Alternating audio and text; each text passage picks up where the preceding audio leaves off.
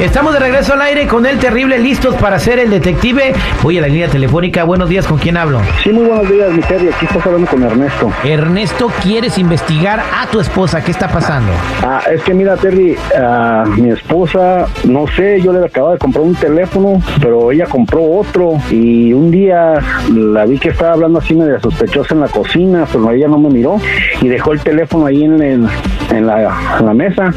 Fui, lo agarré y le revisé con quién estaba hablando y qué casualidad que hasta dos veces por semana le habla, pues en el teléfono nomás está registrado como B, una D y Martín. Entonces quisiera saber qué, qué, qué chingados es Martín o qué está pasando. Una D y Martín. ¿Y cua- cada cuándo habla con él? Pues ahí en el teléfono se ve que dos veces por semana, no sé, porque estaba viendo los registros y está más o menos las fechas y es como dos veces por semana cuando le habla. ¿De Dos qué se trata? No sé, o qué está pasando. Vientos huracanados. Entonces, ahorita yo le voy a marcar a tu esposa para tratar de averiguar quién es ese tal de Martín. No te vayas, quédate en la línea telefónica porque regresamos con el detective. Estamos de regreso al aire con el terrible al millón y pasadito y estamos platicando con Ernesto. Ernesto, pues, quiere investigar qué está pasando con su esposa. Oye, dime una cosa, ¿tu esposa se ha portado rara aparte de estas llamadas que tiene con, con ese de Martín?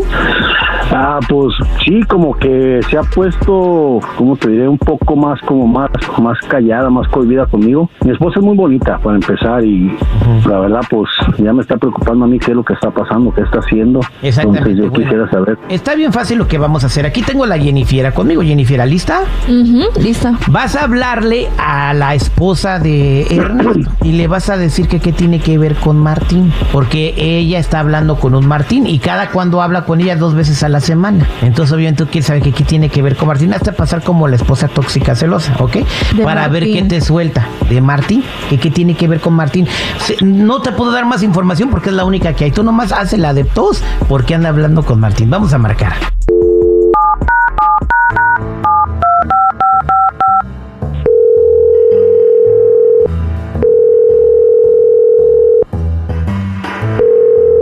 Bueno, Hola, bueno. Sí, ¿quién habla? Eh, soy Jenny. Llamo para saber qué tienes que ver tú con Martín. Martín. ¿Qué Martín? Martín, no te hagas con el que hablas seguido y te mandan mensajes. ¿Y tú quién eres para preguntarme eso? Yo soy su esposa. Oh, pues no sé, ¿no sabes en qué trabaja tu esposo? ¿Y eso qué tiene que ver en qué trabaja mi esposo? ¿Por qué hablas tú con él? Pues porque tengo que hablar con él. ¿Qué, ¿De qué y hablan? tú qué? Pues ¿cómo de qué? Pues tú debes de saber en qué trabaja él. Más o menos.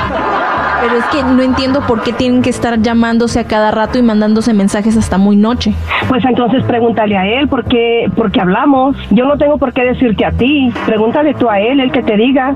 Bueno, pero es que ¿qué hace él contigo que te está mandando mensajes a cada rato y llamadas y tú igual? Ok, pues entonces pregúntale a él. Tú debes de saber, él, él, eh, tú debes de saber en qué trabaja él. Si no le pregunto a él es porque no le quiero preguntar a él. ¿No me puedes decir tú? No, pues el que te diga, tú, tú debes de saber él, en lo que él trabaja y por qué le estoy hablando yo y por qué él me, me habla. Y así como habla conmigo, ha de hablar con muchas y con muchos. A, to- a todo mundo le hablas para ver con quién, por qué hablan con tu esposo. Mm, déjame pensar. No. Pues sí, pero últimamente tus llamadas son más frecuentes y a veces está conmigo y tú le llamas en horas que no y él son no de te dice trabajo. por qué, él no te dice por qué yo le hablo. No, porque y por yo qué él me contesta. escucho cuando tú le llamas. Entonces, ¿para qué te casaste con un doctor si no, si no aguantas que le estén hablando a cada rato? Yo soy su paciente. Yo estoy enferma del riñón, él me está tratando, yo estoy muy mal y él me está me recomendando con psicólogos porque yo estoy muy mal. Por eso le estoy hablando, no es por otra cosa. Y si no te gusta, pues entonces, ¿para qué te casabas con un doctor? Eso no me lo esperaba. Ah, ok, ahí te reí, te la dejo. Eh, hola, ¿cómo estás, Sandra? ¿Cómo te va? Oh, muy bien, gracias. ¿Quién habla? Mira, te hablamos de parte de tu marido que está en la línea telefónica y que quería saber por qué Ajá. hablaba tanto con este de Martín, pero ya nos dimos cuenta que es tu doctor. Allí está tu esposa, Ernesto. Sandra, Sí. ya está. ¿por qué no me habías dicho nada de ¿Qué esto? pasa? Pues Ernesto, porque tú eres ¿qué pasa? Muy, muy celoso. Tú eres mucho, muy celoso. Ni en la enfermedad me vas a dejar tranquila? Yo por eso no te he dicho nada. Sandra, porque pero tú eso ya no eres- es de celos, eso es de comunicación, es de decirme. Es por lo mismo de que tú y yo Pues no no estamos bien, por eso todo celando. Pero tú siempre has sido muy celoso, siempre, siempre, y no sabía cómo decirte lo que me está pasando. No sabía cómo ibas a reaccionar tú. Problema resuelto. Y uno nuevo empieza. Entonces, ni en esa, ni en la hable, hable, hable enfermedad me dejas tranquila. Y por eso tenías que estarle llame y llame al doctor. Por eso tenías que ¿Por estarle hable y estás hable, hable al doctor. Yo estoy muy mal, yo estoy muy mal. Aparte de tus celos, yo estoy muy mal. Tú no me entenderías. Por eso no te entiendo, porque tú te pones a hablarle a otra gente. Yo como sé que nomás te está tratando a ti de la enfermedad, ¿eh? Pues porque nada más es la enfermedad. Tú, tus celos no te dejan ver más allá. Entonces ya estoy harta, ya estoy cansada de tus celos, de todo. Ya no sé qué hacer contigo. Por eso, le soy- por eso el doctor me está ayudando. Él me está tratando, me está recomendando con psicólogos. Él me está ayudando bastante. Por esto, por eso estoy en comunicación con él a cada rato. No es por otra cosa. Y no, le dije, mijo, eso no es nada, espérate. Oh, sí, pero yo soy tu esposo, me tenías que haber dicho a mí primero. Ya, yo no te había dicho porque ya ni a la tienda me dejas en paz. No hasta Sí, mira, con el mesero. ¿Cómo, con- cómo te, queda viendo la gente? Los hombres, ¿cómo te comen? Y, y no quieres que diga nada. Ahora, Pues ¿por esa no me es culpa mía. Eso no es culpa mía. ¿Eh? Tú me celas hasta con el mesero, con el cajero, con todo el mundo me celas. ¿Qué quieres que yo haga? ¿Sabes qué? Esto lo hablamos en la casa.